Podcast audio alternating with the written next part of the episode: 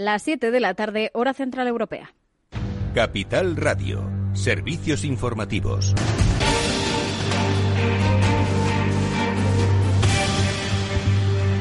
¿Qué tal? Muy buenas tardes. Empezamos mirando a las últimas cifras de coronavirus porque Sanidad ha comunicado 84.287 nuevos casos de COVID-19. Es el mayor incremento de contagios en un fin de semana de toda la pandemia. Además, la incidencia acumulada se ha disparado a los 689 casos. Esto es 114 puntos más que antes de comenzar el fin de semana. Además, en cuanto al número de fallecidos, la cifra asciende a 455. Rueda de prensa a esta hora de Fernando Simón, el director del CAES, aunque se muestra cauteloso, dice también que la cifra puede estar ya estabilizándose. Llegando eh, a ese pico máximo.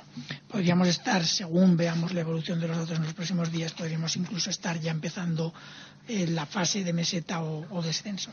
Habrá que valorarlo con mucho cuidado porque, desde luego, eh, los datos eh, con, el poco retraso que tienen pueden todavía eh, cambiar mucho la perspectiva. Pues pese a estas cifras, desde el Gobierno se muestran confiados en la estrategia puesta en marcha para combatir la pandemia. Con todo y con ello, ante la incesante presión de líderes autonómicos eh, para poder imponer el toque de queda antes de las 10 de la noche, el ministro de Sanidad, Salvador Illa, ha reiterado hoy su disposición a modificar el decreto de estado de alarma, pero en todo caso aboga por un consenso en ese Consejo Interterritorial de Salud. Mientras Castilla-La Mancha ha anunciado nuevas restricciones en la región, el toque de queda se adelanta a las 10 y se cierra gimnasios, bares, centros eh, comerciales, cines y museos con carácter indefinido. Mientras, en Madrid, la presidenta de la región, Isabel Díaz Ayuso, ha pedido al gobierno de Pedro Sánchez que no interfiera ante las restricciones que están aprobando otras comunidades autónomas.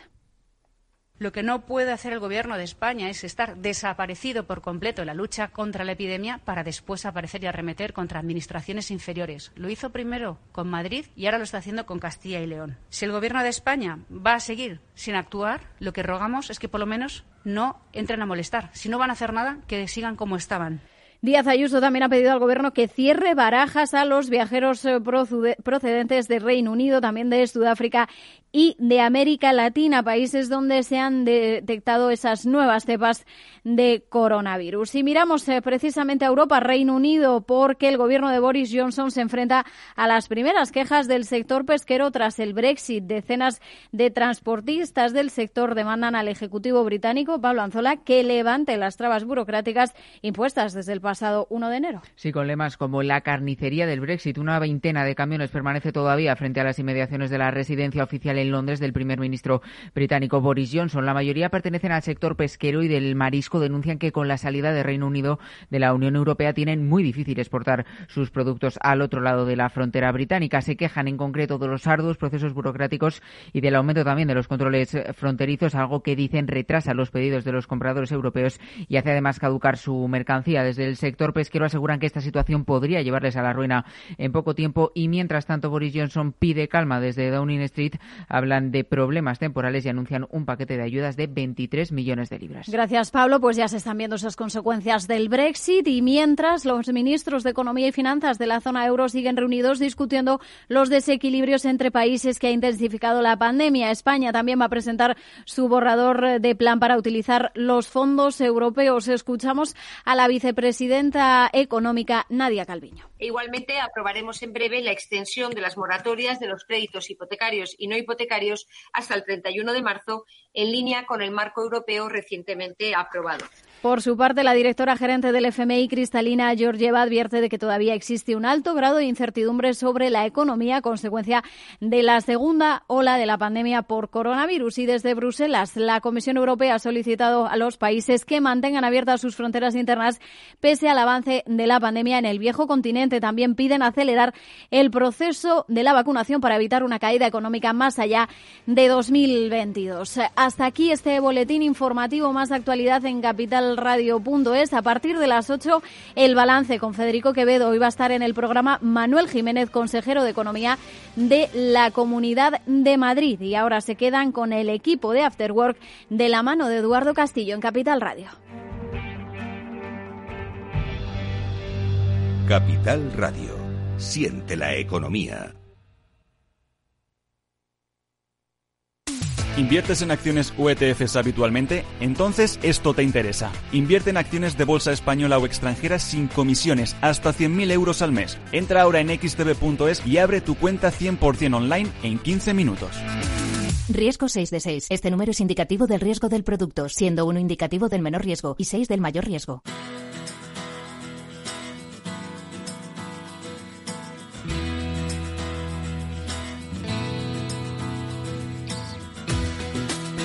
Después del trabajo, After Work, con Eduardo Castillo, Capital Radio. Buenas tardes amigos, bienvenidos al programa de la ciberseguridad de Capital Radio, a este Ciber After Work que hoy eh, va a tratar un tema que os interesa, porque habéis visto mucha información cruzada estos últimos días sobre la actualización de los términos de WhatsApp, porque seguro que utilizáis WhatsApp o no, seguro que ya estabais en Telegram desde hace tiempo u otras. Pero bueno, en cualquier caso os ha inquietado mucho y habéis ido a la red a buscar información sobre qué es lo que pasaba, ¿no? Porque habéis oído campanas, pero no llegabais a acertar dónde se oían esas campanas y si las campanas realmente decían lo que querían decir. Bueno, pues hoy vamos a hablar de privacidad en este programa. Eh, no solo de lo que ha pasado con WhatsApp, que por cierto ha retrasado la entrada en vigor de esa nueva política de privacidad, sino del mundo de la privacidad, de la privacidad en general, porque siempre es bueno ir actualizando de la misma forma que estas compañías actualizan sus términos de privacidad, nosotros, con Pablo Sanemeterio y con Mónica Valle, actualizamos la información sobre cómo nos debe importar la privacidad que nosotros perdemos. Pablo, Mónica, muy buenas tardes. Pablo, ¿cómo estás? Muy bien, Eduardo, muy buenas tardes. ¿Qué tal estáis vosotros? Pues no sé si tú, tú es que tú, tú eres de Telegram, pues yo creo que de cuando se fundó, más o menos, ¿no? por ahí, por ahí. Por ahí, por ahí, ¿no? ¿Y Mónica, ¿Y Mónica es de Telegram o no es de Telegram? Ojo, que aquí no nos paga Telegram ni, ni el uno ni el otro, ¿eh? Moni, buenas tardes. No, no, la verdad es que, hola, buenas tardes a todos en primer lugar. Sí, bueno, yo he probado, me he instalado y desinstalado una gran cantidad de aplicaciones de mensajería, la verdad. He probado yo creo que casi todas las que hay para ver un poco también cómo es el panorama, así que eso lo analizaremos. Y sí, bueno, hay mucha gente que se está pasando a Telegram, ya hace tiempo también que uso Telegram, tiene sus pros y sus contras y es lo que digo, que hay que analizarlo todo siempre. Bueno, pues hoy de privacidad vamos a hablar con nuestros invitados porque nos van a acompañar el editor de la revista SIC, la decana en la información de ciberseguridad de nuestro país, Luis Fernández, amigo al que apreciamos, y también lo comentaremos con Ofelia Tejerina, que es la presidenta de la Asociación de Internautas, es experta, jurista en el mundo digital y es además profesora de, de ICADE. Bueno, pues con ellos dos vamos a ver, no solo digo como, anticipo el, el, tema de WhatsApp, sino el mundo de la privacidad, que vayamos un poco, claro, hoy quizás, Pablo, Mónica, lo que hemos visto ha sido que a mucha gente se le ha caído la venda de los ojos, que sabían esto de lo de aceptar los términos, pero de repente dicen, oye, ¿cómo es esto de compartir y que puedas acceder? Bueno, pues de todo esto hablaremos, si os parece, con nuestros invitados en el programa de hoy, pero antes, como siempre, un par de repasos a la información que, que precisamente eh, las noticias vienen como no caracterizadas por las brechas de datos, pues que hacen que tengamos menos privacidad porque ahora están en manos ajenas. Vamos a ver qué ha pasado.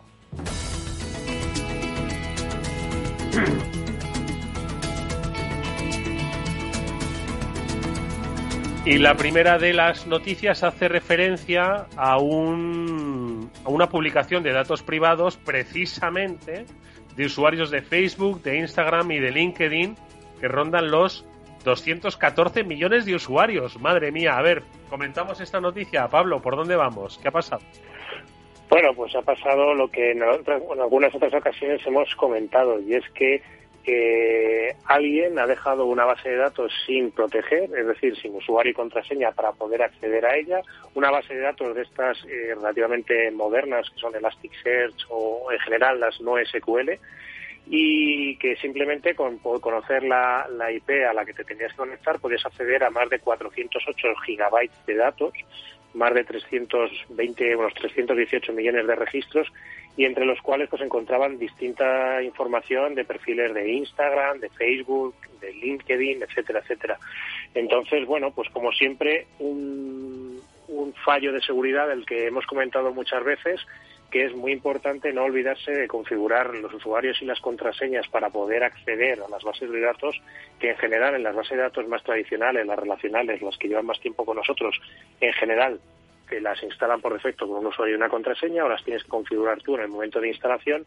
En estas que son un poquito más modernas, pues quizá falta ese pequeño paso en la instalación para que las podamos proteger o los usuarios, los, los que, las personas que las despliegan, las configuren de forma segura. Mm. Mónica, ¿qué te parece? Es que es una pasada, ¿no? Porque al final, es decir, eh, eh, lo que nosotros eh, nos llama la atención de esta noticia es el nombre, ¿no? De los usuarios, o sea, de, de las plataformas que no es que se hayan visto afectadas, sino de los usuarios que han utilizado las plataformas, cuando hablamos de Facebook, de Instagram, de LinkedIn, pero como dice Pablo, esto no son brechas de seguridad en Facebook, sino que son bases de datos gigantescas, ¿no? Eh, de usuarios que están en mil sitios, ¿no? Y que al final están, que lo seguro no, o sea, lo inseguro no es Facebook como tal, sino que es una base de datos, ¿no? Entiendo. Exacto. En este caso lo que ha ocurrido es que la que tenía esa base de datos mal configurada, como bien explicaba Pablo, que al final se olvidan de esas, eh, esas reglas básicas, ¿no? Esos básicos de la seguridad, ha sido SocialArc, que bueno, es una empresa de China que está especializada en marketing, en marketing de redes sociales. Entonces, por eso tenía una base de datos tan extensa de usuarios de todo tipo de redes sociales, ¿no? Y por eso se han expuesto en este caso datos de 150 millones de usuarios, porque claro, es una, es una barbaridad y son redes sociales muy diferentes, ¿no? Pues ha sido por eso. Entonces hay que tener en cuenta que en este caso eh, esta empresa estaba manejando unos datos personales de una forma insegura, además eran unos datos personales que ha recogido de una de terceros en este caso, porque eh, los ha recogido de unas redes sociales que no son de su em, no son de su pertenencia, entonces aquí lo que tendrían que haber hecho es proteger los datos mucho mejor. ¿Qué ocurre? Que, por ejemplo, nosotros eh, tenemos el Reglamento de Protección de Datos, el Reglamento General de Protección de Datos, que a todos los usuarios europeos pues nos eh, protegen los datos eh, mientras sean datos europeos, aunque esta China, esta empresa sea China y sea la que ha tenido este problema de seguridad. Así que en ese sentido sí que tenemos una normativa que protege los datos eh, allá mm. donde estén. Bueno, pues de datos también vamos a, comentar brevemente con la segunda noticia, porque esto, Moni, ya que te tengo, es una ampliación ¿no? de una brecha que ya se conocía, ¿no?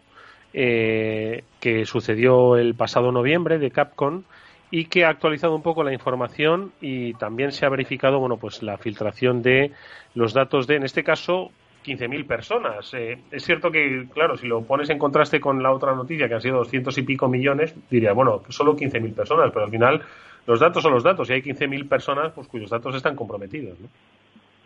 Claro, efectivamente, pero al final es verdad que los números eh, son muy llamativos y estamos acostumbrados últimamente y lamentablemente a números muy grandes de millones, etcétera, y eso al final pues hace que nos acostumbremos un poco a esto, eh, cosa que no deberíamos, ¿no? Pero al final no es tanto el número en sí, si es más grande o más pequeño, hay veces que también depende de la propia calidad de esa información o de qué tipo de información es, si es más sensible o menos sensible, si es confidencial, etcétera. Aquí lo que ha ocurrido es que en el, en el caso de Capo, Capcom pues sufrieron un ataque de ransomware en noviembre de 2020 y ahora es cuando ellos están actualizando esos datos eh, del número de personas que fueron afectadas por la, por la, en este caso por el ciberataque, ¿no? Entonces han reconocido que esa esa brecha de datos que tuvieron también asociada al ciberataque hizo que se filtrara información de más de 16.000 personas, incluyendo colaboradores, empleados, incluso antiguos empleados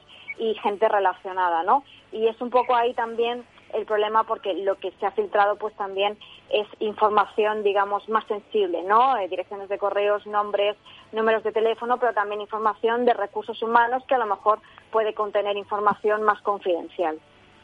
Pablo. Nada, pues sí, ha apuntado muy bien Mónica ese tema de que no solo es la cantidad, que muchas veces nos dejamos llevar por esos números tan grandes de millones de millones de usuarios, teniendo en cuenta que un usuario de Facebook no tiene por qué estar, puede haber 10.000 usuarios de Facebook que apunten a la misma persona, pero si los datos que se filtran son los datos de esa persona, es mucho más valioso los datos personales de una persona, su DNI, su información de dónde reside, sus cuentas señas, más valioso incluso, pues igual que 10.000 usuarios de Facebook. El eh, otro tema importante, pues resaltar, como ha dicho Mónica, que el ataque fue motivado por un ataque de ransomware, que en general nuestros nuestros oyentes dirán, pero si esos, eh, esos tipos de ataque lo que hacía era cifrar la información, ¿no, Pablo? Que en los últimos seis meses lo que se empezó a ver fue una modificación del ataque en el cual no solo cifraba el acceso a los ficheros para impedir que las, las empresas y las personas pudiéramos tener acceso a nuestra información, sino que además se la llevaban y te hacían una segunda extorsión en el caso de las empresas diciendo que la iban a publicar en caso de que no pagaras. Bueno, pues eh, ojo, eh, después de escuchar estas dos noticias fantásticamente explicadas por Pablo y por Mónica, nos vamos a empezar a pensar realmente, ¿no? ¿Qué es lo que hacen con nuestros datos? ¿Dónde van? Y nos vamos a pensar dos veces antes de decir aceptar, aceptar, aceptar, aceptar. No sé si leérnoslo, pero sí por lo menos plantearnos hacia dónde van, ¿no? No se trata de eh, aislarse del mundo, pero sí entender que hoy el objeto más preciado para todas estas compañías es el dato, un dato que nos perfila y que les ayuda pues a algunos a vender productos y otros ideas. Bueno, pues de eso es de lo que vamos a hablar hoy con nuestros invitados a los que vamos a saludar progresivamente, empezando por nuestro querido Luis Fernández. Vamos con él.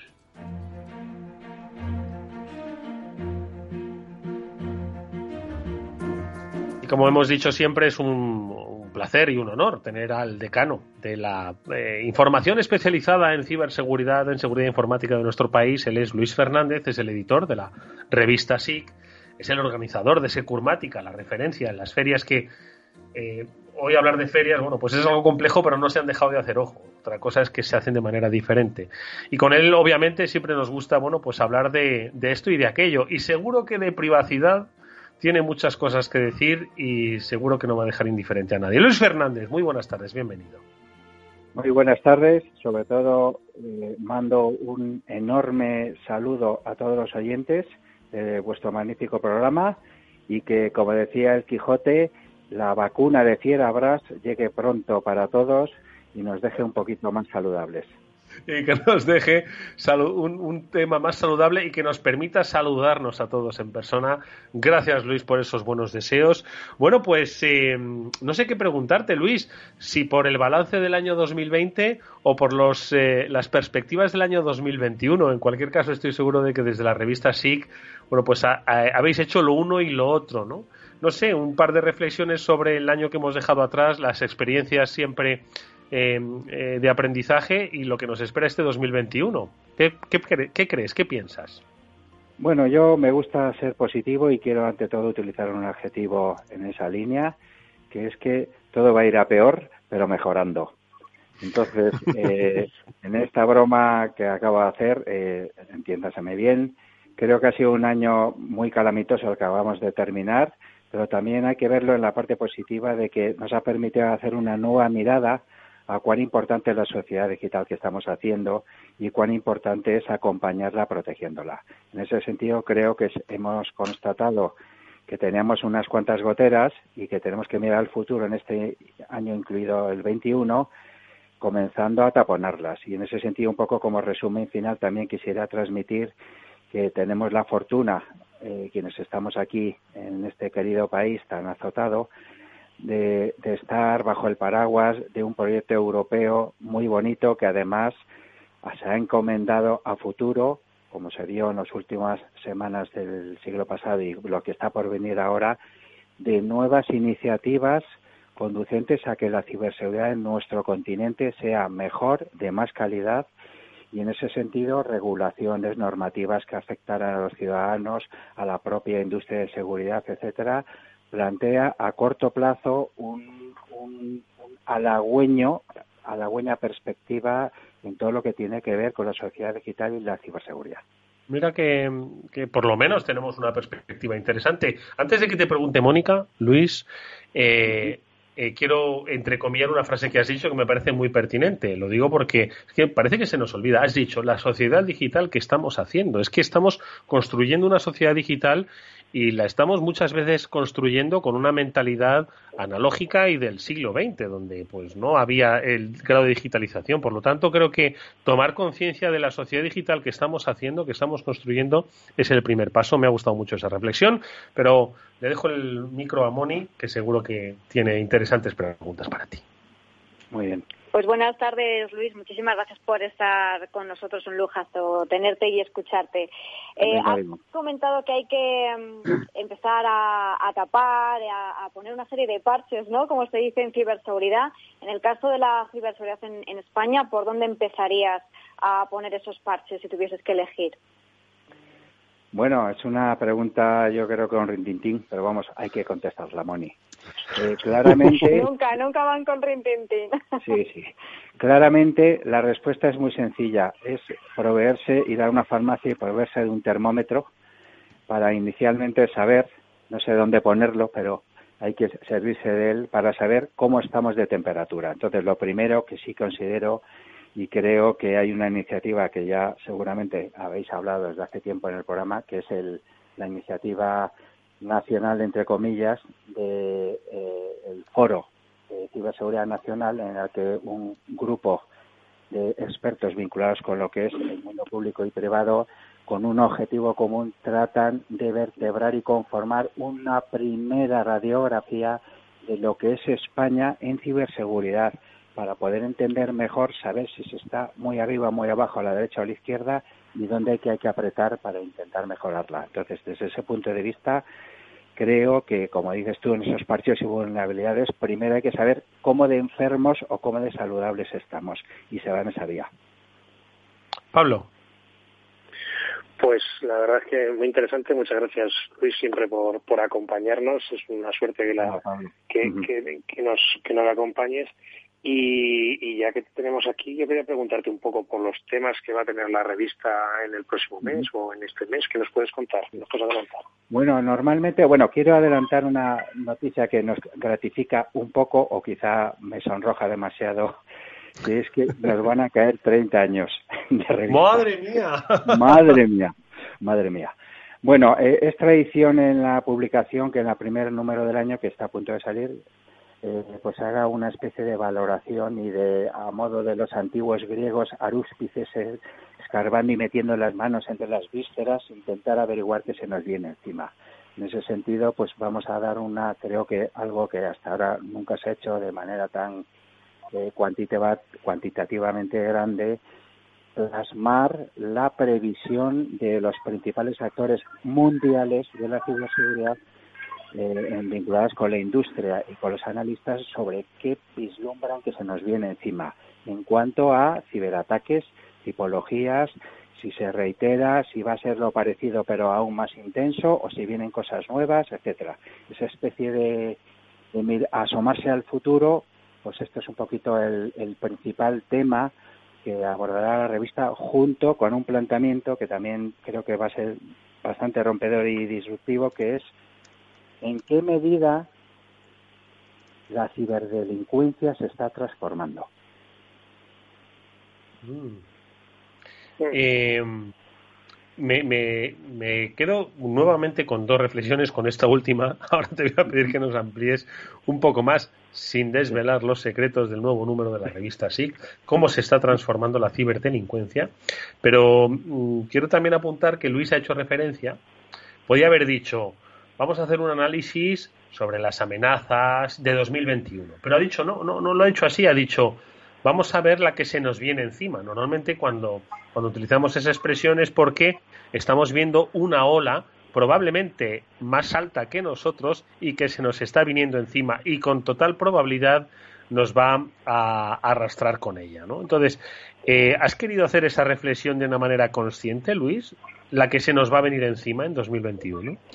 Sí, es absolutamente consciente porque creo que vosotros también como periodistas y transmisores a vuestros oyentes por los diversos frentes que estáis aproximándoles eh, se está percibiendo por la sociedad que no solo es el frente único de la ciberseguridad sino que interactúa con otros derivados de la sociedad digital por ejemplo también vinculados pues con la desinformación a dónde va este mundo después de los padecimientos de las diversas eh, pandemias sucesivas que estamos viendo en nuestra fragilidad. Entonces se mezcla todo eso y lo que da la sensación es que vamos a tener que estar muy, muy atentos porque el maremoto, tsunami, maelstrom que viene juntito, tenemos que apretarnos muy fuertes como si fuéramos una melén, un equipo de rugby para aguantar el empuje porque vienen todavía tiempos complejos y tenemos que intentar entre todos perfilando y afinando un poco todas nuestras eh, herramientas para frenarlo porque todavía de verdad creo que queda mucho por hacer. Pues una interesante reflexión. Mónica. Pues sí, efectivamente, al final hay que remar todos juntos, no se puede quedar nadie fuera, ¿no? Porque al final, lo hemos dicho muchas veces aquí también, que la ciberseguridad es un ámbito completamente transversal y que afecta a, bueno, a todos los ámbitos, que afecta a todos los sectores y que afecta a usuarios, a empresas, instituciones y al final hay que remar todos juntos también, ¿no? Y en este sentido, pues eh, nos adelantabas, Luis, que vais a hablar de esas tendencias que bueno las grandes consultoras también nos van avisando. Eh, ¿Qué opinas de esas tendencias? ¿Con cuál con cuál te quedarías si tuvieses que elegir una? Bueno, eh, por un lado creo que se está efectivamente transformando la ciberdelincuencia. Está, se ha profesionalizado muchísimo tiene muchísimos recursos y entonces la eh, ciberdelincuencia como servicio, subcontratadas de subcontrata de subcontrata, por parte de, de em, abstracciones Estado por abajo, por arriba, de intereses de espionaje, etcétera, y por supuesto de estafa, básicamente hay que hablar al ciudadano de que sin jerga excesiva tecnológica, porque lo que un ransomware y todo lo derivado es estafa y extorsión. Entonces, todo eso, si están ganando dinero, porque van a variarlo, con lo cual van a tener mejores medios para primarlo y sobre todo afinándolo. Lo que tiene pinta de que va a seguir viniendo es todo, pero mucho más sectorizado. Y los engaños, las brechas, pues cada vez van a estar más singularizadas y lógicamente se va a demandar también una ciberseguridad no de garrafón, sino que se va a necesitar incluido, ya lo habrá oportunidad de hablarlo a futuro, e incluso especialidades que ni siquiera se han creado ahora para atender nuevos retos. Y eso, pues fíjate, ya se está trabajando en, en la eh, ciberseguridad 6G. O sea, no, no, está puesta todavía la 5, ya se está pensando porque hay que adelantarse. Entonces, la ciberdelincuencia ha entendido que se tiene que profesionalizar y, claramente ellos tienen 24 horas permanentemente seguidas golpeando y nosotros es un enorme sufrimiento tener que estar también 24 horas con el agotamiento y falta de recursos, que todos lo entendemos, para que esto sea así. Así que vienen todavía batallas grandes, batallas grandes.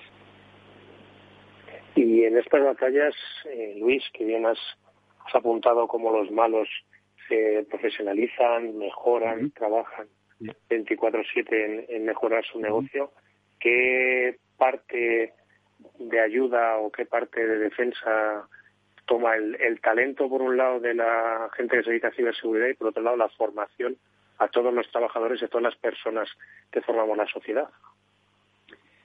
Es un tema muy interesante el que estás apuntando porque hay que hacer un énfasis decisivo en eso. Lo que sí creo es que se está en el tablero de juego mundial de la tecnología y de la soberanía tecnológica, en que claramente están los frentes orientales, el frente ruso, el norteamericano y luego los de segunda división o de tercera, sí es verdad que el modelo europeo ahora parece que está espabilando y piensa que no solo quiere ser un campo de juego donde jueguen los demás. Y en ese sentido están apretando y haciendo esfuerzos, y lo conecto con las decisiones de normativas, etcétera, para que en Europa haya un ecosistema en el que mejores calidades de protección y de privacidad puedan primar y se establezcan. El origen fue hace unos años la percepción en el mundo de la privacidad a través del reglamento de, la regulación de datos personales, pero se están gestando ahora nuevas legislaciones como es la revisión de la directiva NIS en Europa, aspectos financieros como DORA, eh, que, eh, y por supuesto, ojo, y vamos a mirarlos todos, lo que viene encima, que es que Europa quiere tener una identidad digital europea. Está abogando por ella y en primavera, verano se van a anunciar ya los primeros movimientos. Eso significa que se abre un nuevo escenario y también peligrosísimo, porque todos ya sabemos que la identidad digital, precisamente por los robos, las brechas, etcétera, es un, son muy jugosas muy jugosas Y entonces el intento por parte de los profesionales de los ciberdelincuentes de apropiarse de eso cada vez es más descarado. No hay que olvidar incluso que ya sabéis que el DNI nuevo, la nueva versión, se va a poder llevar en un móvil. ¿Pensáis que va a ser más fácil y más deseoso querer sustraerlo? Pero no, deseoso seguro. Y te quería preguntar otra, Luis, ya que me apuntabas, evidentemente Europa está haciendo grandes esfuerzos a nivel legislativo. ¿Crees que a nivel de financiación o económico, de apoyo de empresas en, en Europa se está haciendo de la misma forma, igual que legislativamente? Bueno, han Europa ha entendido que tiene que invertir muchísimo más. Aún así, vamos tarde y regular. Pero, por ejemplo, en inversión en escenarios cuánticos o en ciberseguridad se van a habilitar a través de diversos proyectos que ya sabéis, el 2025, el 30, no sé qué, el de resiliencia, el de recuperación, muchísimo dinero que dependiendo de cómo se sepa invertir, eso va a ir al basurero o se va a fraguar en algo. El único problema que yo veo y creo que es muy grave y que Europa no acaba de solucionarlo es que no queremos hacer una piña común entre todos y, sigue habiendo diferencias taifales entre países, por ejemplo. Así que a la hora de construir grandes compañías campeones de la ciberseguridad integrando en provisión de servicios, pues no es tan sencillo porque somos renuentes. Eh, quiero cambiar un tema para que se vea aquí en España. ¿Cuántos bancos potentes de afuera de Europa están aquí? No se les deja competir o no logran salir adelante y pasa al revés, que nos vamos de España a Francia o Alemania y no podemos competir igual. Bueno, pues esa renuencia está provocando que mientras otros países en China o en Estados Unidos o en Israel o en Inglaterra hagan grandes corporaciones de ciberseguridad, sea de desarrolladoras o provisión de servicios, etcétera, aquí todavía no nos gusta unirnos en proyectos y ha habido loables excepciones, como por ejemplo recientemente alguna como la compañía S21, etcétera, pero creo que todavía como Europa no solucione eso, aunque diga que quiera tener una política de ciberseguridad y una política de defensa, y Francia quiere hacer su avión eh, y Alemania quiere hacer su tanque y nosotros no, o, o un dron o lo que fuera, si no hay una colaboración ahí, creo que vamos a seguir teniendo graves problemas. Y eso no sé si tiene que venir alguien con un don especial que lograra aunar estos deseos y esfuerzos. Bueno, pues eh, son muchos los temas, obviamente, ¿no? Que la legislación eh, europea tiene que tiene que asentar para que, bueno, pues tengamos un escenario de, de juego en el que las empresas pues puedan moverse y sobre todo los ciudadanos de temas jurídicos, pero sobre todo de la percepción sobre la privacidad y el derecho de los usuarios de lo digital. Vamos a hablar ahora con nuestra siguiente invitada y, por supuesto, le invitamos a Luis Fernández a que continúe con nosotros en esta, en esta tertulia. Eh, pero mientras vamos a hacer nosotros una ligerísima, brevísima pausa y enseguida volvemos, saludamos a nuestra nueva invitada. Eduardo Castillo en Capital Radio, After Work. Una noticia de alcance para inversores, XTB elimina las comisiones. Con XTB puedes comprar y vender acciones y ETFs con cero comisiones. Cero comisiones hasta 100.000 euros al mes. Entra en xtb.es y abre tu cuenta en menos de 15 minutos. El proceso es 100% online y desde entonces vas a poder comprar y vender cualquier acción por cero comisiones en xtb.es. Riesgo 6 de 6. Este número es indicativo del riesgo del producto, siendo 1 indicativo del menor riesgo y 6 del mayor riesgo.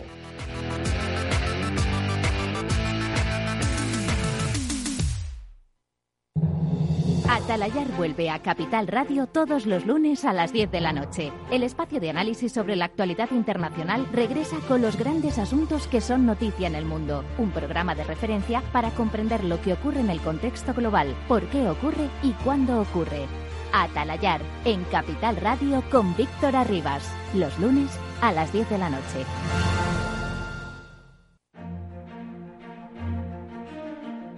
After Work con Eduardo Castillo. Bueno, pues si hay algo que ha traído de bueno este tema de WhatsApp, ¿no? que nos sorprendió a muchos de nosotros a principios de año, aunque ojo, esto se sabía desde, desde eh, semanas y meses anteriores, es que la gente ha empezado a tomar conciencia un poco más del mundo de la, de la privacidad de sus datos, hasta tal punto de que yo no sé si os ha pasado a vosotros, pues a mí se me ha llenado, yo me hice de Telegram porque me lo dijo Pablo, ¿eh? Eh, aunque lo usamos, lo usamos poco, pero, pero de repente, como Telegram te avisa de las de, quién se va haciendo de la, de la eh, aplicación, madre mía, pues hubo una especie como de migración, hasta el punto de que no sé si ha sido ese el motivo que ha llevado a WhatsApp a retrasar la aplicación el inicio de las nuevas normas de privacidad. ¿Qué nos estamos perdiendo? Por cierto, que hay una recomendación interesantísima de, un, de este tema, muy bien explicado, eh, que rebaja un poco el ruido que hay eh, y que publica BitLife Media y que es un trabajo bueno en el que eh, eh, Cristina Ibar ha contado con, la información experta de Pablo Sanemeterio y que está publicado, como decimos, en BitLife Media. Bueno, pues, ¿qué piensa de esto la presidenta de la Asociación de Internautas? que es además jurista, que seguro que, bueno, igual no tiene ni Telegram ni WhatsApp, pero bueno, Ofelia Tejerina es un referente para todos nosotros y su opinión nos gustaría escucharla. Ofelia, ¿qué tal? Muy buenas tardes, bienvenida. Hola, ¿qué tal? Buenas tardes. ¿Qué te pareció? Eh, ¿Tú te diste de, actualizaste los términos de WhatsApp o, hace tiempo que dejaste de utilizar la aplicación de mensajería? Cuéntanos. Confiesa. a ver, yo confieso que tengo todas las redes, todas las posibilidades de mensajería privada que te puedas imaginar, pero lo utilizo cada una para una finalidad diferente y en eso tengo bastante cuidado. Por ejemplo, WhatsApp yo no lo utilizo para temas de trabajo, ni se me ocurre eh, clientes del despacho comunicarme con ellos con documentación confidencial a través de WhatsApp. Es una locura. Telegram, por ejemplo, es la que utilizamos los miembros de la Asociación de Internautas desde hace un montón de tiempo para comunicarnos. Y otra con mis compañeros del despacho, que es eh, absolutamente desconocida, que se llama Kik, y yo solo conozco a nosotros tres que lo tenemos, nadie más. es una red muy, muy particular. Oye, ¿no crees, Ofelia, de todas formas, eh, que esto puede sentar un precedente positivo, en el sentido en el que la gente va tomando un poco de conciencia? Apuntaba Pablo Sanemeterio en esta información de, de BitLife Media, firmada por Cristina Ibar, pues que la gente, bueno, sí, sabía aquello de la, de la privacidad, ¿no? Que tus datos los usaban, pero ya de repente le ha tocado la fibra cuando de repente le han dicho que es otra empresa, aunque sean del mismo grupo, ¿no? Que es otra empresa la que se iba a beneficiar de los datos. Ahí de repente han tocado una especie de fibra. No sé si lo has percibido así o seguimos igual que antes, que nos da todo un poco igual. A ver, hay que, hay que matizar un poco la situación. Desde 2014 que Facebook adquiere WhatsApp, eh, tienen comunicación constante. Ya en aquel momento eh, nos pedían eh, nuestro consentimiento para pasar datos a, Facebook. Esto lo hacía directamente WhatsApp. Y mucha gente no se daba cuenta y decía todo que sí, porque es la tendencia natural. Desde entonces hay comunicación entre, digamos, ambos núcleos de esa compañía. Pero la actualización que ha habido ahora a los ciudadanos europeos tampoco nos afecta tanto. No ha mm. habido grandes cambios por los que escandalizarnos, ha sido más la noticia que el cambio en realidad. ¿Qué pasa? Que tenemos el Reglamento General de Protección de Datos Europeo. Este reglamento nos protege, incluso aunque hubiera cláusulas abusivas y contrarias a derecho, podríamos estar tranquilos, porque esas cláusulas se tienen por no puestas, son nulas, no se pueden aplicar. Ni Facebook ni WhatsApp pueden hacer lo que les da la gana con los ciudadanos europeos. ¿Quiénes pueden estar más preocupados? Los ciudadanos estadounidenses y ahora, después del Brexit, los, los eh, ciudadanos de Reino Unido, que sé de buena fe que muchos estaban preocupados. Pero la alarma social, más que la nueva normativa interna de esta empresa, es lo que realmente ha causado el revuelo y lo que ha hecho que muchos se fueran de ahí y eh, ha dicho la empresa, ostras, eh, nuestros usuarios nos están haciendo daño, la opinión de nuestros usuarios cuenta y eso a mí me parece fascinante y estoy encantada de la vida. Sí, efectivamente, ¿no? Que las empresas empiezan a escuchar, ¿no? No solo nos ven como mercancía, una mercancía apreciada, sino que de repente empiezan a ver que, bueno, pues que puede haber una reacción a esto. Yo no sé si, antes de, por supuesto, dejarle a Pablo y a Mónica que hagan su reflexión sobre el tema, preguntarle a Luis sobre la suya, ¿no? Porque me consta que él es una persona crítica cuando tiene que serlo con el mundo de la privacidad, tanto con las empresas como con los usuarios. Ojo, Luis, yo no sé cómo viviste tú esta noticias y lo que dice Ofelia no te sorprende. ¿Qué, piensas? Pues coincido mucho con Ofelia, aparte que quiero saludarla y la felicito por la excelente labor que está haciendo al frente de la asociación y también por cierta publicación en la que también ha tenido mucho que ver de un volumen con unas reflexiones muy interesantes. Eh, respecto a este tipo de aplicaciones, eh, el otro día oí a una chavaliña que decía que Tinder no quería eso, que era demasiado madura, que necesitaba algo más joven. Entonces, yo creo que cada cuarto de hora sale una nueva aplicación. Entonces, ¿cuántas vamos a tener? Me hace gracia porque dependiendo con de la, digamos, eh, eh, del peligro jerárquico y de la celeridad con que necesite contactar a alguien, llegamos a decir, por ejemplo, oye Eduardo, ¿has recibido mi mail? Y se lo digo por WhatsApp. Entonces, eh, estamos utilizando cada uno para alguna cosa sin ni siquiera, además, estar valorando las capacidades más o menos de, confidencialidad que hay. Lo que sí está claro es que es un juego de intereses descaradísimo y que dependiendo para qué, como bien dice Ofelia, se puede utilizar una cosa u otra. Para secretos confidenciales y de su, de su eh, actividad profesional se necesita algo efectivamente contundente y para cosas más livianas, pues eh, necesariamente. Otra cosa es que, ya vuelvo al tema de Europa y lo resumo, es que habrá que poner una, apretar un poquito a todas estas compañías que de manera tan grosera nos están exprimiendo todo lo que estamos haciendo, interconectándolo y haciendo esos gigantes que tiene pinta de que van a ser troceados. Mónica. Pues eh, bueno, lo primero saludar a Ofelia, muchísimas gracias por estar aquí con nosotros de nuevo. Y la verdad es que fantásticas reflexiones eh, las de ambos, tanto Ofelia como Luis. Eh, a mí sí que me gustaría destacar lo que ha ocurrido en los últimos días, esa fuga de usuarios a, Telegram, que por cierto ha superado los 500 millones de usuarios hay que compararlo con WhatsApp, en este caso WhatsApp tiene 2.000 millones de usuarios a nivel mundial. Todavía le queda camino, pero bueno, en los últimos días eh, ha aumentado unos 25 millones de usuarios, que no está nada mal, ¿no?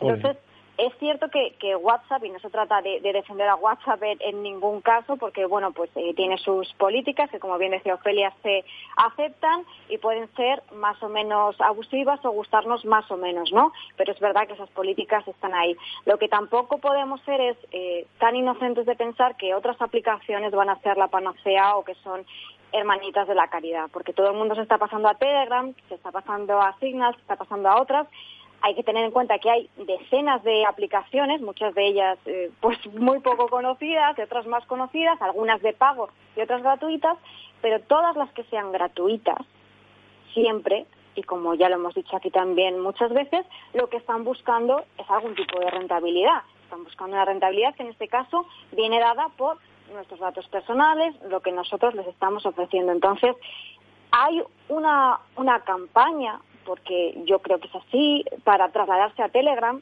que yo uso Telegram y está muy bien, pero eh, lo que quiero decir es que cuestionemos siempre todo sin dejarnos llevar por lo que diga o haga una mayoría. En este caso, pues está claro que hay algún tipo de campaña de marketing que está lanzando a Telegram, etcétera, ¿no?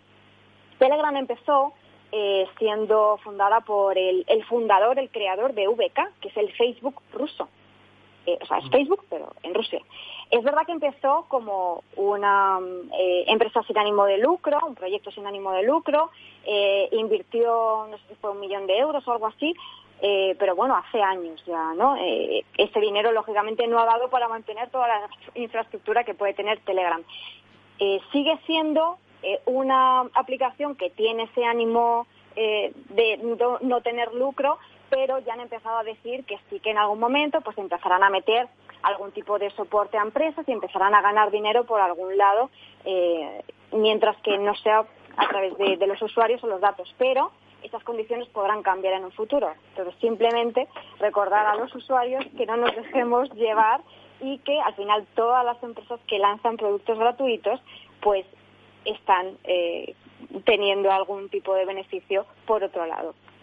Ofelia, decía, decía Luis antes que bueno que va a ser protagonista el marco regulatorio y que en Europa, bueno, pues eh, en cierto modo, bueno, pues parece que, y antes has hecho referencia, ¿no? A la protección que tenemos con la, el Reglamento General de Protección de Datos, ¿no? A nivel comunitario.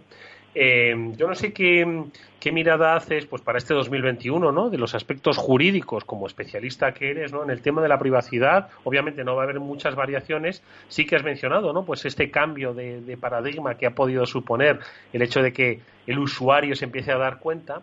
No sé si institucionalmente y jurídicamente también vamos a ver, no sé, algunos pasos que van un poco a marcar la senda de futuro de los próximos años. Bueno, en primer lugar, permíteme que salude a Mónica y, a Luis, que muchas gracias a los dos por, vuestras amables palabras. Eh, y encima, viniendo de quien viene, pues más orgullosa, ¿no? De, escucharlo. Muchas gracias. Y en segundo lugar, pues te respondo. Ahora mismo hay una norma que lleva cuatro años tramitándose y no hay manera de que salga, quiero mencionarla, es el reglamento de privacy. Es una norma que pretendía o pretenderá, vaya usted a saber, traernos una protección mayor sobre la intimidad. Y, por ejemplo, nos preocupamos mucho de los mensajes, el contenido de nuestros mensajes. Los pueden leer, oh Dios mío, eh, los puede leer Google, los puede leer WhatsApp, parece que es una persona, ¿no?, que está ahí leyendo lo que decimos. Vamos a, a centrarnos. Una cosa es que alguien acceda a ese contenido de forma automatizada, técnica, mecánica, llamémoslo como queramos, para eh, darnos el servicio, porque mm, si yo no puedo acceder a lo que es la parte técnica de esos mensajes, no se va a poder hacer, realizar la comunicación. Esto es una cosa que es entendible y es lógica. De ahí a que puedan extraer el contenido y utilizarlo para enviarnos publicidad, y aquí lo dejo en la mesa, eh, para ver cómo nos comportamos los usuarios, conocernos mejor, etcétera, eso es muy grave. Tenemos el derecho al secreto de las comunicaciones. Bien, el e-privacy buscaba eh, o busca protegernos hasta tal punto que, por ejemplo, todo lo que almacenamos en nuestro teléfono móvil, que al fin y al cabo es nuestra vida, tiene que estar protegido con unas eh, medidas extremas, con medidas de carácter mm, altamente sensible. Y esto eh, es algo en lo que se está trabajando, pero no se acaban de poner de acuerdo las autoridades sobre cómo se debe realizar esa protección. Pablo.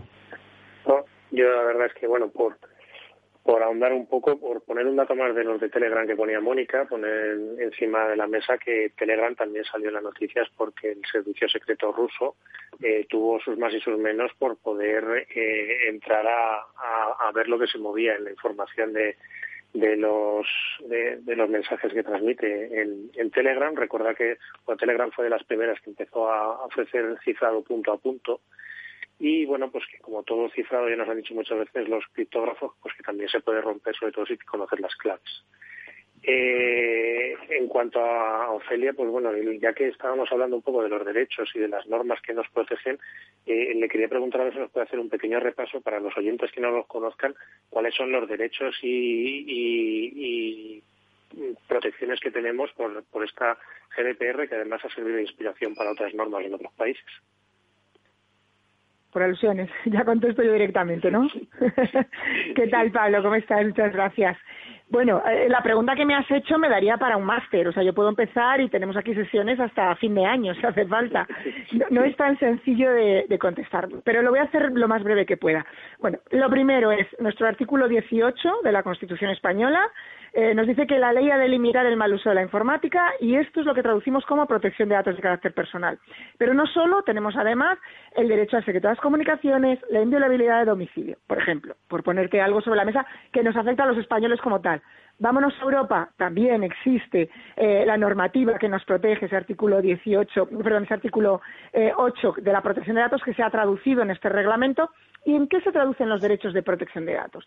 Pues en el derecho a acceder a la información que tienen sobre nosotros, que nos define como personas, el nombre, el apellido, la altura, el color de la piel, la raza, la religión. Cada uno de estos datos tiene un nivel de sensibilidad diferente, del más básico, por ejemplo, nombre y apellido, a uno más alto, que es la ideología, la religión, la raza, etcétera. O los datos biométricos, están de moda ahora, ¿no? La identificación facial, la huella eh, dactilar digitalizada. Bueno, podemos hablar también del derecho de rectificación de estos datos. Si usted tiene información sobre mí, rectifique. Tiene la obligación de tenerla actualizada. El derecho de supresión, el famoso derecho al olvido. Oiga, no me gusta que usted tenga eso ahí. O el derecho de oposición, me opongo a que usted trate mis datos para esta finalidad concreta, pero para estas hágalo etcétera. Entonces, podría estar así, como digo, en sesiones y sesiones de formación y acabaríamos todos como delegados de protección de datos, que no estaría mal. Oye, me gustaría que ahondaseis un poco más. También se lo pregunto a Luis, ya que ellos están, como, sabemos, en la vanguardia ¿no? de las tendencias. Antes decía, Ofelia hacía referencia a los datos biométricos, ¿no? Comentábamos que ya, pues, en fin, no solo es tu, tu rostro, sino tus manos y la hechura de tu cuerpo, precisamente para ver si la ropa te encaja o no. A ese punto vamos a llegar y, por supuesto, tu perfil ideológico. Al final eso también forma parte de la identidad digital de uno y que está en manos y que puede estar en manos de personas. Entiendo que tendríamos que trabajar en, esas líneas, ¿no? Luis Ofelia, os lo pregunto, Luis. Eh, bueno, quizá podemos mirar incluso un poquito más adelante y creo que convendrá Ofelia, aunque ahora puede aparecer algo de ciencia ficción, que lo que vamos a tener que estar preparados es para la neuroprivacidad, porque nos van a meter todas las informaciones de manera aún mucho más drástica y directa. Y ya sabéis que se están haciendo estudios desde compañías tipo con el, eh, Elon Musk o con procedimientos criptográficos de conexión ahora con personas en China para ver cómo se puede interactuar directamente saltándonos ya ni siquiera como Trump los medios de comunicación y entrando en las redes sociales, sino prescindiendo de las redes sociales, directamente, como se dice, entrando hasta la cocina con lo que yo supuestamente se le pretendiera eh, vender o, o, persuadir de que lo adquiriera o inculcarle algún tipo de, de manera de pensar. Lo que quiero decir con esto es que es tan importante el consumidor que se va a seguir avanzando científicamente para aproximarse de manera directa a él, con lo cual eh, la grosería de introducirse en la intimidad de las personas va a ir creciendo hasta límites inimaginables. Por eso digo hoy, en enero de 2021, que seguramente todos recordaremos dentro de no mucho tiempo que lo que se estaba diciendo en este programa de Eduardo Castillo pues se está aproximando ya de manera muy rápida. La neuroprivacidad, me encanta. Ofelia, ¿qué te parece? Pues me encanta que haya traído ese tema al debate porque, bueno, si ahora uno de los aspectos más importantes es la biometría, como bien decía Luis, y, se le ha otorgado ese nivel de, especial de, sensibilidad y de, protección necesaria para poder tratar este tipo de datos, ahora nos enfrentamos a esto, a las neurotecnologías. Y bueno, quiero simplemente comentaros y adelantar de alguna manera que, como sabéis, soy miembro del grupo de expertos que está trabajando en la Carta de Derechos Digitales. Y bueno, uno de los aspectos que vamos a, incluir es precisamente la, neurotecnología y la necesidad de, protegerlo con las normas y de ser conscientes de los riesgos a los que nos pueden exponer como usuarios, como mm, seres humanos, porque van a, van a afectar a nuestros derechos más fundamentales y como eh, pues eh, ciudadanos ¿no? de un país con unas normas concretas. ¿Qué os parece, Mónica, eh, lo que decía, lo que apuntan ahora mismo Luis y, y, Ofelia, hacia dónde nos dirigimos? Y yo pensando que, que si he puesto la dirección de un sitio y de otro, madre mía, me estoy quedando un poquito, un poquito sorprendido, Mónica. Bueno, Eduardo, tú estás hablando de lo que ocurre actualmente, ¿no? Y, nuestros invitados, Luis y Ofelia, están hablando de un futuro que es muy real y me estaba acordando de lo que nos decía también el coronel Pedro Baños hace unos días cuando hablábamos del dominio mental eh, también ponía el ejemplo de lo que se está haciendo pues con inteligencia artificial, em, este implante mental de Elon Musk y otro tipo de desarrollos que van en este sentido, ¿no? Eh, ya la parte física está completamente superada, la parte digital también y vamos a pasos agigantados y ahora pues van a, a por nuestros pensamientos, ¿no? Y no será ciencia ficción, será una realidad. Entonces, bueno, mientras nos vayamos preparando y ojalá que si en esta ocasión podemos ir por delante también en cuanto a normativas, éticas y esta carta digital que están preparando, pues desde luego que ojalá que esta vez se hagan las cosas antes, se pueda prevenir de forma proactiva y no reactiva, porque aquí ya nos estamos metiendo en un terreno bastante complicado. De todas formas, antes de que Pablo haga su reflexión, le pregunto a Ofelia. Mira, yo me da la sensación de que si eh, cualquier Estado de la Unión Europea hiciese eh, la captación de datos que hacen las empresas tecnológicas, como hemos dicho, que nos son capaces de perfilarnos, vamos, que no que nos conocen mejor que nuestra propia madre, si esto lo hiciese la, un Estado, vamos, sería considerado, por supuesto, un Estado policial y dictatorial, que no sé si lo hacen, ojo, ¿eh? Entonces, da la sensación de que es una especie de balanza desequilibrada, ¿no? El, el, Estado no, no, tiene nada sobre nosotros, pero las empresas lo saben todo, ¿no? Entonces, y tampoco lo vemos con malos ojos, entre comillas, ¿eh? Entre comillas, no lo vemos con malos ojos. Yo no sé qué percepción tenemos los ciudadanos sobre quién es el poseedor de nuestros datos. Nos parece mal que lo tenga el Estado, pero nos, parece, nos da igual que lo tenga una empresa. Ofelia. Bueno, yo debo decir que es más equilibrado de lo que parece en cuanto a la cantidad de datos que manejan. Lo que pasa es que oímos hablar de las empresas, nos quejamos de las empresas porque son voraces y porque quieren ganar dinero con nosotros. Pero eh, el Estado, lógicamente, o tiene datos de los ciudadanos o no puede funcionar. Imaginemos eh, cómo cobraríamos los impuestos, pues no sería posible. ¿Cómo gestionaríamos la seguridad social? Pues sería absolutamente imposible. Tienen datos de salud, etcétera. Entonces, claro que tienen datos los estados. Ahora, eh, las reglas del juego son las mismas pero adaptadas a su forma de funcionar y, a sus finalidades concretas. No es lo mismo una administración pública que una empresa privada. De hecho, te diría que están más bajo el, ojo y bajo vigilancia las empresas que eh, la administración pública. Las empresas tienen sanciones económicas, la administración pública no paga en materia de protección de datos, si tiene una sanción. Eso a mí sí me preocupa. Yo siempre dije, me da menos miedo que tenga Google mis datos a que lo tenga el gobierno, precisamente por lo que tú estás diciendo. Google tiene una finalidad económica, busca dinero y bueno, eso puede ser controlado. Pero, ¿quién controla al gobierno? ¿Qué finalidades tiene un gobierno? Manipularnos para conseguir un cambio de nuestro voto es una de las finalidades. De hecho, yo trabajé sobre esto ya en mi primera tesis doctoral y apuntaba hacia cuál es el problema de que un gobierno tenga tantos datos de carácter personal. Y esto, eh, parte, mi inspiración fue un libro que se llamaba IBM y el Holocausto, y cómo el Tercer Reich, cómo utilizaba los datos de, carácter personal de la población judía y cómo las máquinas que, había entonces, cómo se computaba la información entonces con máquinas de agujas perforadas, eh, tarjetas perforadas y máquinas de agujas que iban colocando esas tarjetas, que eran los ordenadores que había en ese momento. Pero eh, facilitó el realizar un censo poblacional judío ultra rápido para lo que era la época. Y eso sí es muy peligroso cuando los gobiernos tienen esos datos. Imaginaos lo que pasó cuando el actual gobernante de Turquía llegó al poder. Profesores, jueces y periodistas a la calle. Esto es mm. muy, muy peligroso, claro que sí.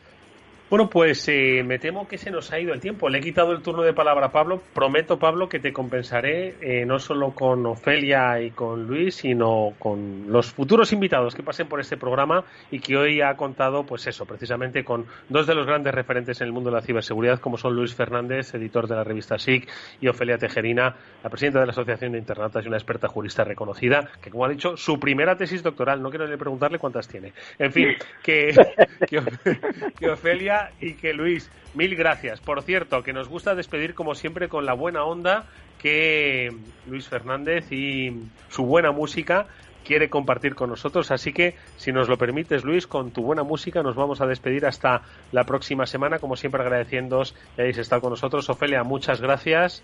Eh, Luis, muchas gracias. y felicitaciones a todo el equipo. Pablo, Mónica, que nos vamos con la buena onda que nos deja, como siempre, Luis Fernández. Escuchadle, que merece la pena. No solo sabe de ciberseguridad, sino también de música, de notas. Un fuerte abrazo para todos. Nos vemos mañana. Adiós. un fuerte abrazo. Gracias, adiós. Fuerte abrazo. Me llevas en ti.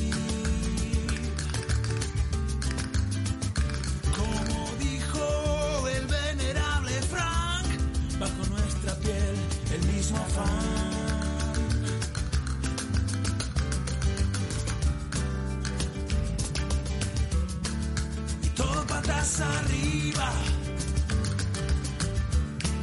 Y todo patas arriba. Y todo patas arriba. Encuentro de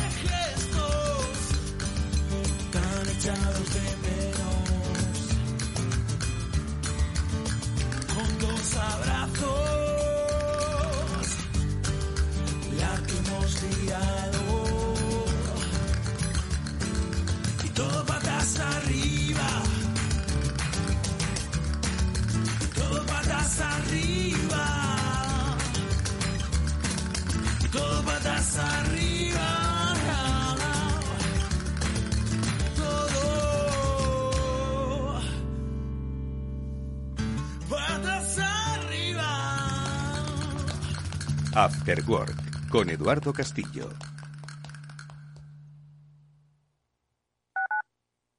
Escuchas Capital Radio, Madrid 105.7, la radio de los líderes. Esto te estás perdiendo si no escuchas a Luis Vicente Muñoz en Capital, La Bolsa y la Vida si Argentina rebala, puede haber un efecto contagio en América Latina. Y los intereses de las empresas americanas, españolas y europeas en Argentina son importantes, ¿no? Con lo cual yo creo que va a haber un apoyo político importante y eso va a facilitar la negociación. No te confundas. Capital, la bolsa y la vida. El original. Con Luis Vicente Muñoz. Capital Radio. Aportamos valor. Mi empresa me ha comunicado que hace un ERTE de suspensión. ¿Voy a seguir cobrando mi nómina? Si tu contrato se suspende, significa que se suspende la obligación de prestación de servicios del trabajador y de abono de salarios del empresario. Desde ese momento no vas a seguir cobrando tu nómina y en su caso, si cumples las condiciones de acceso a las prestaciones por desempleo, podrás cobrar el paro.